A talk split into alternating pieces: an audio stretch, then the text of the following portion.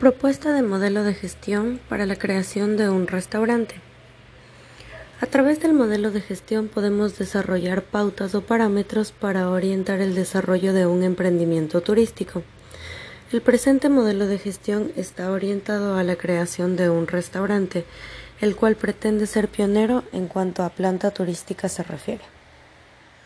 Para el desarrollo del presente modelo se han tomado en cuenta, en cuenta cinco fases la fase de diagnóstico, de objetivos, de políticas y planificación, de actores involucrados y acción, y la fase de evaluación.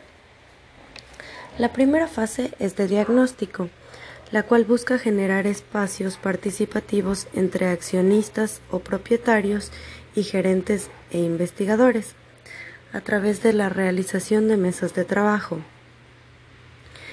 para realizar matrices de diagnóstico y de esta forma poder indagar sobre antecedentes, reconocimientos, filosofía, valores, misión, visión, propósitos y políticas de la empresa. Se realizará igualmente un análisis PEST en donde se determinan los factores políticos, económicos, sociales y tecnológicos y un análisis FODA en donde se analizan las fortalezas, oportunidades, debilidades y amenazas. Esto en cuanto al entorno. Los principales actores que intervienen en esta fase son los investigadores, los cuales se, encargan de realizar toda la recolección de los datos, y los accionistas, propietarios o gerentes, que son las personas que facilitarán la información para posteriormente analizarla.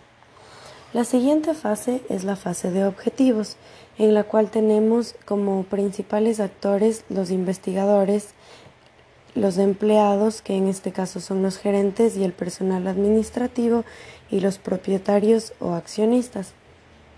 Los investigadores son los encargados de definir los objetivos, es decir, a través de mesas de trabajo se van a realizar matrices de diagnóstico de objetivos para determinar el objetivo empresarial y el objetivo estratégico.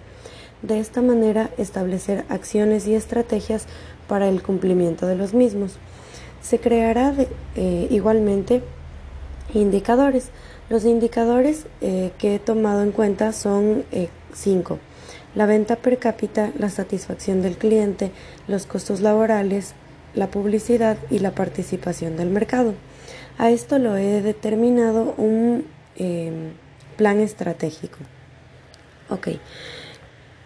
Una vez recolectados, recolectada esta información, se procede a informar a los accionistas y propietarios si están de acuerdo.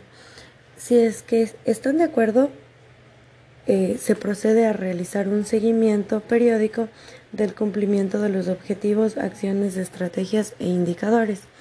Y si es que no están de acuerdo, se cancela y se replantea. La siguiente fase es la fase, la fase de planificación y políticas, en donde se busca crear una guía de acción para, para la empresa y sus miembros a través de la definición de políticas. Em, existe la política de venta en donde se busca establecer los plazos, descuentos o promociones y garantías esto, el principal actor es el gerente, es el que va a realizar todo, toda la definición de políticas. La siguiente política es la política de compra, en donde se busca establecer la entrega de productos y la compra de los productos de igual forma. Eh, la siguiente es definición de políticas de servicio al cliente, en donde se busca establecer parámetros de atención al cliente. De igual, de igual manera se busca la aprobación de los propietarios.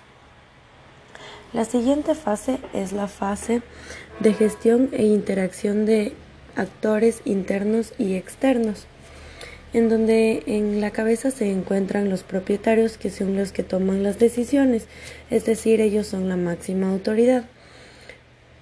A continuación se encuentran los empleados, los cuales son los encargados de realizar las actividades y el cumplimiento de cada uno de los roles. En el caso de que exista una correcta eficiencia, se procede a una bonificación y en el caso de que no, se procede a una multa. Los encargados de hacer esto son, son los superiores. Tenemos eh, por otro lado a los proveedores, que son los encargados de proveer la materia prima. Esto eh, se mm, verifica a través de la satisfacción. En el caso de que ésta sea correcta, se continúa adquiriendo el servicio y en el caso de que no, se busca una alternativa.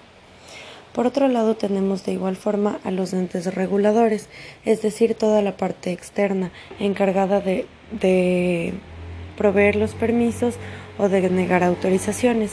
En este punto tenemos a la Superintendencia de Compañías, el SRI, el municipio, el Ministerio de Salud, de Relaciones Laborales y de Turismo, la Agencia Nacional de Regulación, Control y Vigilancia Sanitaria y el Cuerpo de Bomberos.